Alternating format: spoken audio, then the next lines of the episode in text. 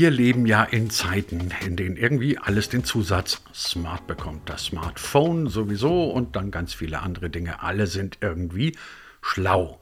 Dass man allerdings smart auch sein Auto aufladen kann, sein Elektroauto nämlich, das war mir bisher ehrlich gesagt neu. Ich dachte immer, das Ganze geht so, Kabel rein und dann fließt der Strom von A nach B und dann ist wieder gut. Weit gefehlt. Strom bzw. Autoladen kann und sollte künftig richtig smart werden. Warum das so ist, wie man das hinbekommt und warum möglicherweise smarte Wallboxen ein weiterer Schritt in eine elektromobile Zukunft sein können, das besprechen wir heute mit Dražen Nikolic. Er ist Geschäftsführer von Envision Digital in Deutschland und erklärt uns, was es mit solchen smarten Wallboxen auf sich hat und warum sein Unternehmen inzwischen sogar Prototypen für Laderoboter baut. Richtig gehört, Laderoboter, ihr müsst dann nicht mal mehr das Kabel selber einstecken. Und damit sage ich herzlich willkommen zu einer neuen Folge von D25, dem Digitalisierungspodcast von Hybrid 1. Den gibt es wie immer ganz smart auf allen handelsüblichen und guten Podcast-Plattformen. Diese Folge hier findet ihr auch auf dem YouTube-Kanal. Und bevor es losgeht, ein kleiner freundlicher Reminder, wir haben nämlich auch noch was Smartes für euch. Hallo, ich bin Anne-Kathrin Richter, PR-Beraterin bei der Agentur Frau Wenk. Ich bin am 6. Juli auf der Digitalkonferenz von Hybrid 1 zu Gast und freue mich, wenn Sie auch dabei sein würden. Mein Thema? Wie hat die Corona-Pandemie die Unternehmenskommunikation verändert und was können wir daraus lernen? Ich freue mich auf Sie und Ihre Fragen zum Thema. Bis dahin.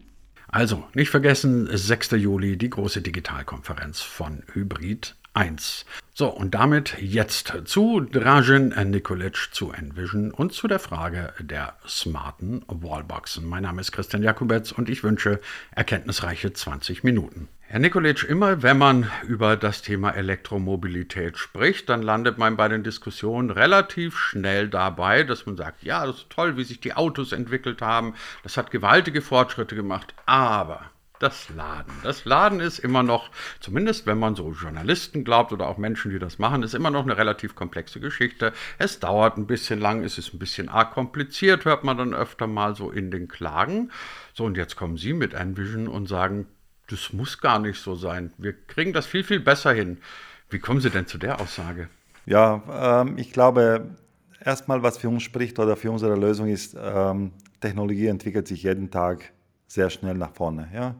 Diese ganze exponentielle Themen nehmen wir mit, ja? also im Sinne von Entwicklung, auch der Kosten. Ja? Zweite Sache ist, äh, man muss wie mit jeder neuen Technologie mit vielen Mieten kämpfen. Ja?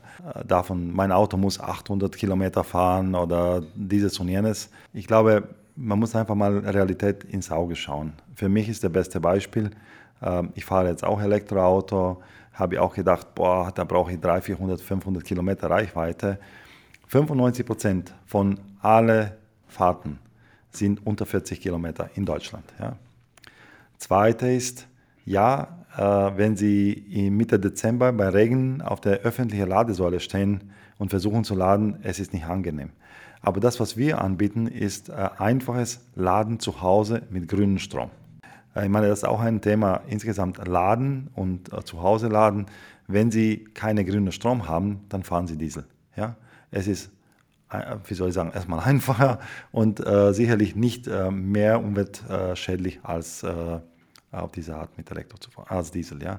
Also deswegen glaube ich, diese Mitten müssen wir kämpfen und einfach mal äh, auf die moderne Lösungen setzen. Ja? Jetzt muss man vielleicht zur Vermeidung von Missverständnissen erstmal ein bisschen erklären, was machen Sie überhaupt bei Envision, weil möglicherweise denkt man ja sonst, Sie sind ein Stromversorger oder ein, ein Autohersteller oder sonst was. Sind Sie gar nicht. Sie haben mit dem Internet of Things zu tun und nicht nur das, sondern mit dem Internet of Things, das von künstlicher Intelligenz quasi geregelt wird. Habe ich das einigermaßen richtig erklärt? Perfekt, äh, haben Sie wirklich sehr gut zusammengefasst. Äh, Envision als Group ist ein von den größten Greentech-Unternehmen weltweit.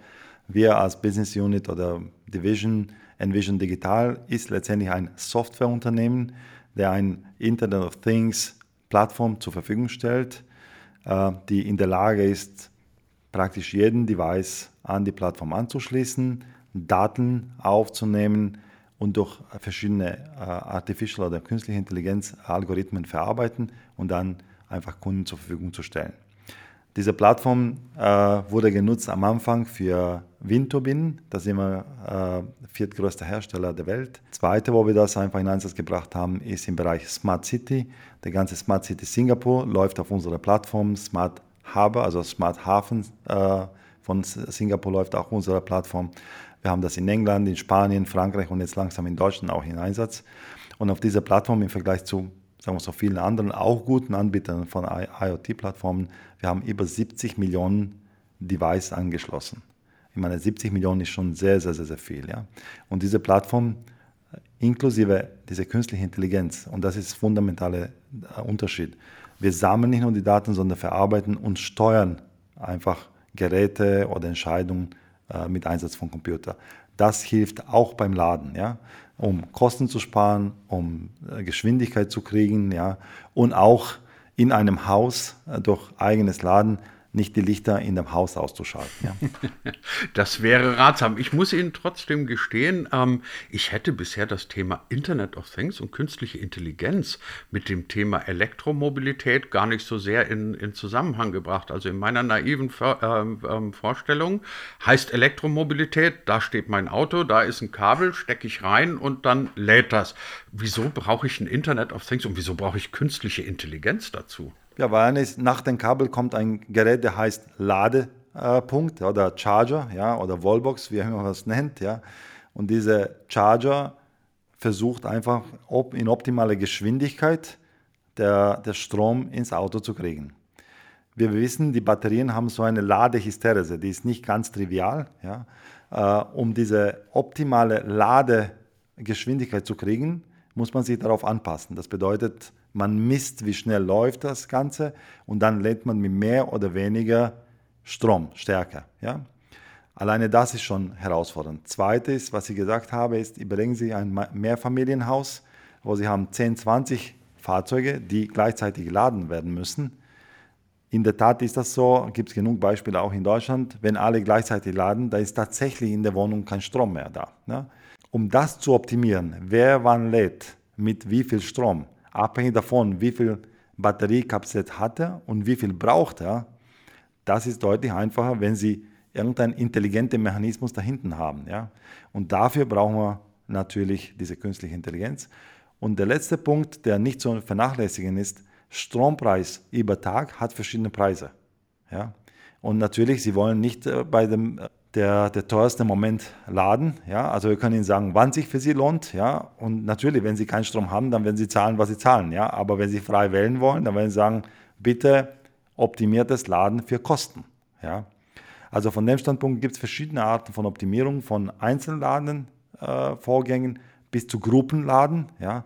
die einfach notwendig sind, um diese Kapazität an Fahrzeugen, die demnächst auf unseren Straßen rollt, einfach mit Strom zu versorgen. Jetzt habe ich so eine intelligente Lösung zu Hause, die ich möglicherweise sogar auf Preise hin optimieren kann. Was muss denn ich als Anwender dann eigentlich noch tun? Also, beziehungsweise in welchem Zustand landet diese intelligente Lösung dann bei mir? Ist die dann schon so konfiguriert, dass die weiß, okay, der User wohnt jetzt im Raum XY, da kostet der Strom um die und die Zeit das und das? Oder sitze ich dann erst noch davor, konfiguriere diese Lösung auf meine Bedürfnisse hin? Ich weiß das gar nicht. Ist der, ist der Strompreis überall immer gleich? Oder kann der in Bayern dann nachts anders sein als in Nordrhein-Westfalen? Weiß ich gar nicht. Strompreise und sogenannte Netzentgelte sind regional sehr spezifisch. Ja? Das ist eines. Wir bieten einen Fixpreis für Strom ja, von 27 Cent, Endpreis, ja, quer über Deutschland. Sonst ist das echt kompliziert, Kunden zu erklären, was kostet Strom. Ja? Das ist eine Sache. Zweite ist, sie müssen nichts machen, außer Stecker ins Auto stellen, und einfach morgen sich wieder ins Auto reinsetzen und äh, einfach weiterfahren.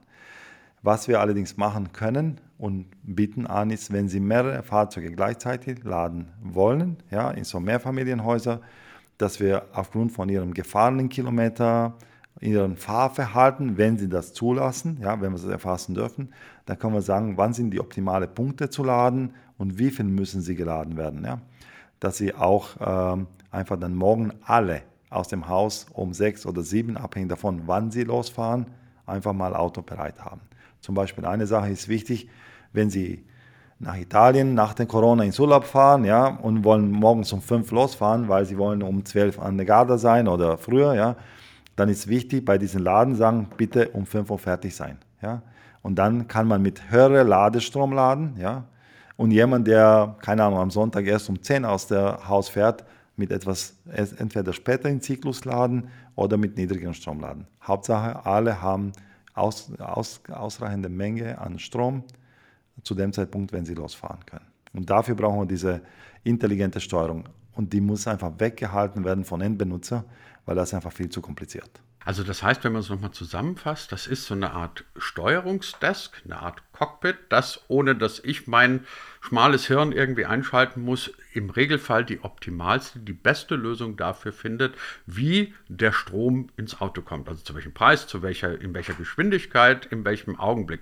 Das ist insofern interessant, weil ich bis jetzt immer echt gedacht habe, Kabel, Kabel rein und, und das ist gut. Also, dass eine Wallbox auch smart sein kann, ist das, ist das in der Masse der, bei der Masse der Leute schon angekommen? Also bei mir war es nicht angekommen. Ich glaube, es ist mindestens aus der Werbung rausgekommen, weil es gibt Smartboxen, die kosten etwas mehr und ganz einfache Boxen, die kosten weniger.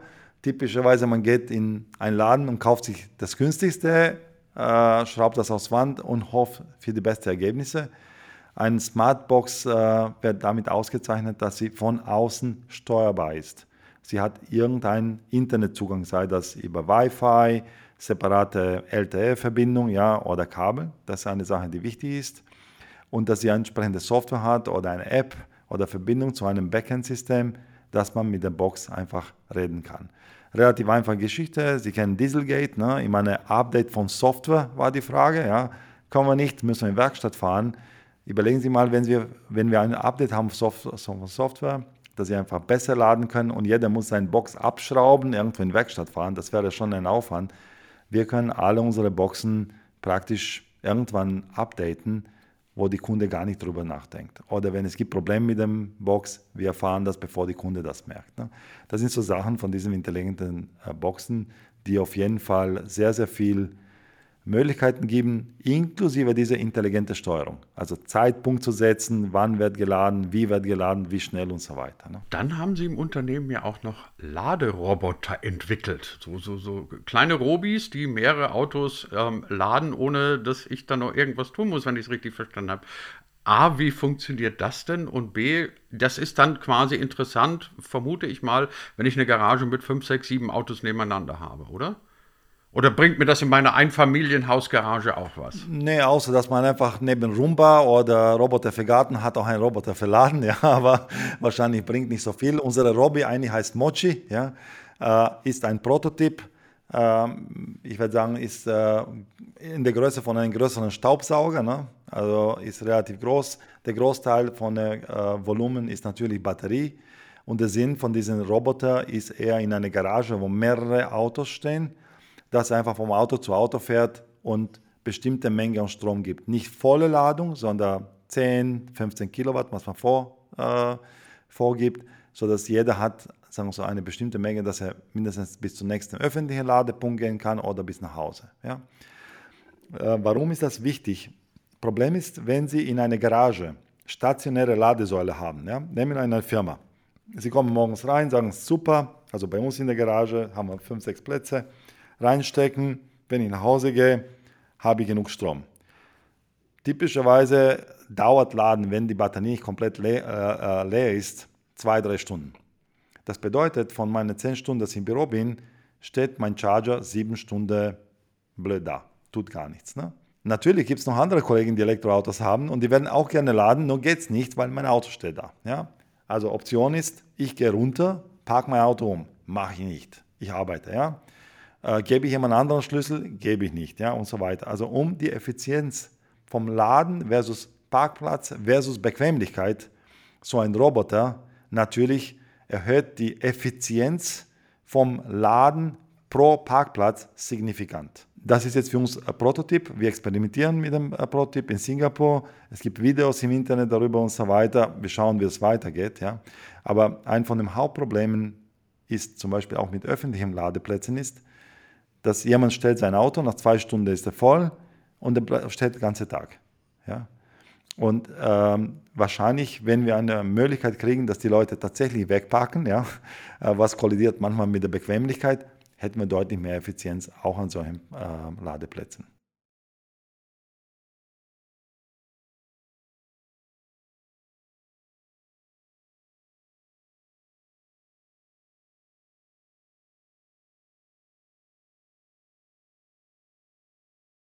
Nee, nee. Es gibt, äh, es gibt gewisse Autos, die tatsächlich per, so wie sie Auto öffnen, per Schlüssel, ja, per Infrarot oder was auch immer, können sie Tür öffnen, können sie Fenster runterfahren, können sie auch Tankdeckel öffnen, ja. Deswegen, dass das Prototyp funktioniert zurzeit mit bestimmten Autos, ja. Ich gehe davon aus, genauso wie der Apple vorgestellt ist, dass sie jetzt mit ihrem iPhone Auto öffnen können. Früher oder später werden alle Autos diese Ferneröffnungsmöglichkeit haben, auch für Tankdeckel. Ne?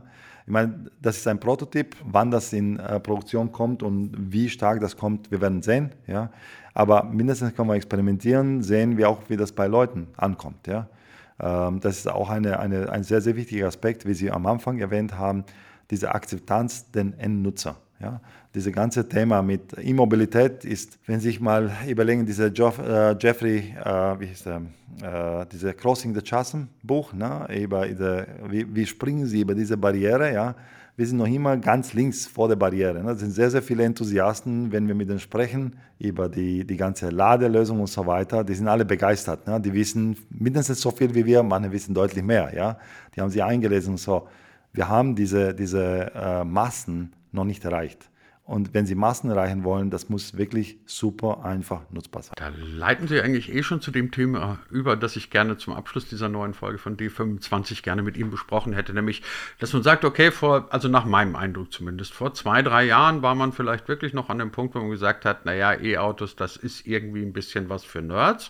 So, jetzt sehen wir auf einmal alle möglichen Hersteller basteln an E-Modellen, alle werden grün und blau und keiner will mehr Diesel bauen. Die Akzeptanz der Autos ist zumindest schon mal erheblich gestiegen, eben auch weil die Reichweiten inzwischen besser sind. Woran fehlt es aus, aus Ihrer Sicht noch, dass es wirklich ein Massenphänomen wird? Weil das Interessante ist, wenn ich mich da mit Leuten unterhalte, oder ich sehe es auch bei meiner eigenen Diskussion, dann zuckt man dann doch noch mal ein bisschen zurück und sagt, ich weiß nicht, ob ich der Geschichte so trauen kann wie mit meinem guten alten Diesel, wo ich alle paar Meter eine Tankstelle habe und dann den Zapfhahn rein und dann ist gut. Also was glauben Sie, was brauchen wir noch für mehr Akzeptanz und können Sie in etwa abschätzen, einen Zeitrahmen, bis wann wir so weit werden, dass das Fahren von Elektrofahrzeugen genauso problemlos ist wie, wie von einem Verbrenner? Einschätzungen sind ein bisschen kompliziert. Ne? Ich meine, natürlich, wir schauen uns äh, alle möglichen Prognosen für Entwicklung von äh, Elektrofahrzeugen in verschiedenen Ländern. Und wir haben jetzt festgestellt, entgegen manchen Prognosen, seit Dezember ist Deutschland Land Nummer zwei in der Anzahl der zugelassenen Fahrzeuge, haben wir Amerika überholt. Ich glaube, die Regierung tut, was schon notwendig ist. Ne? Also motiviert die Leute, auf grüne Technologie umzusteigen. Ich meine, äh, Deutschland ist auch das Land, die größte Förderungen gibt äh, für Umstieg auf grüne Technologie. Also das ist auf jeden Fall zu begrüßen. Ja? Ich glaube, es gibt ähm, auch einiges, einige gesetzliche Änderungen, die das fördern zum Beispiel äh, Installation von der Ladesäulen in Mehrfamilienhäusern. Ja, das ist interessant auf jeden Fall. Bis Dezember müssen Sie von allen äh, Eigentümern einfach eine Genehmigung kriegen, dass Sie Ladesäulen installieren sollen. Heute ist das nicht mehr so. Von dem Standpunkt, ich glaube, langsam äh, bauen alle äh, notwendigen Barrieren weg und das wird schon kommen. Ich glaube, dass äh, die größte Barriere zurzeit ist, in glaube ich, diese mentale Sperre, fahre ich ein Elektro oder nicht, weil so wie Kinder mit den Kinderkarten, ja, wenn sie mit Auto spielen, sagen, wie viel Stundenkilometer fährt dein Auto? 250, mein 260, mein hat es gewonnen, ja, obwohl der Auto nie im Leben so viel fährt. Äh, wir kaufen oder suchen die Autos sehr stark nach Spezifikation, ja. Ach, Hauptsache 800 Kilometer fährt er. Oder jetzt, heute spricht man über den neuen Mercedes 820 Kilometer, dann kommt der Tesla mit 810 Kilometer. Ich meine, auch wenn Sie 800 Kilometer fahren, das werden Sie nie im Leben im Stück fahren. Also ich nicht in meinem Alter. Ja? Da halten Sie mal an. Und ich glaube, um das dann zu unterstützen, ist entsprechende Netz von öffentlichen Ladesäulen, dass Sie schnell laden können, aber vor allem zu Hause. Weil es gibt eigentlich logischerweise nur zwei Plätze, wie wir das sagen, wo der Auto schläft. Eine ist zu Hause und eine ist in der Arbeit. Durch Corona jetzt weniger in der Arbeit, das bedeutet zu Hause. Wenn wir weiter schnell und einfach und einfache Lösungen anbieten für Laden von zu Hause, dann wird das richtig schnell entwickeln. Ja? Weil da ist, wo der Auto ist. Wenn Sie jeden Abend das Ding äh, Stecker mal reinstecken und Auto aufladen, es gibt wirklich 14 Tage im Jahr, wo Sie einfach mal anhalten müssen draußen, um das zu laden. Ja? Und ich glaube, auch hoffentlich durch, durch Ihre Podcast, was wir jetzt machen, dass den äh, zukünftigen Nutzer von Elektrofahrzeugen klar wird, dass es einfach überhaupt nicht kompliziert ist. Und aus meiner Erfahrung kann ich nur sagen, probieren Sie ein Elektroauto zu fahren. Es ist wirklich eine, eine sehr interessante Erfahrung. Es ist sehr, sehr ruhig. Es ist total still. Ja? Äh, und wenn Sie dann richtig haben, Beschleunigung ist unbeschreiblich. Ja? Also da müssen Sie richtig viel Geld zahlen für einen normalen Verbrenner, das ist so beschleunigt wie Elektroauto. Also von dem Standpunkt, ich glaube, von der, von der Regierungsseite ist viel Gutes gemacht. Sicherlich kommen noch ein paar Sachen. Es gibt verschiedene Förderungsprogramme für Private, genauso wie für mittelständische Unternehmen. Ja.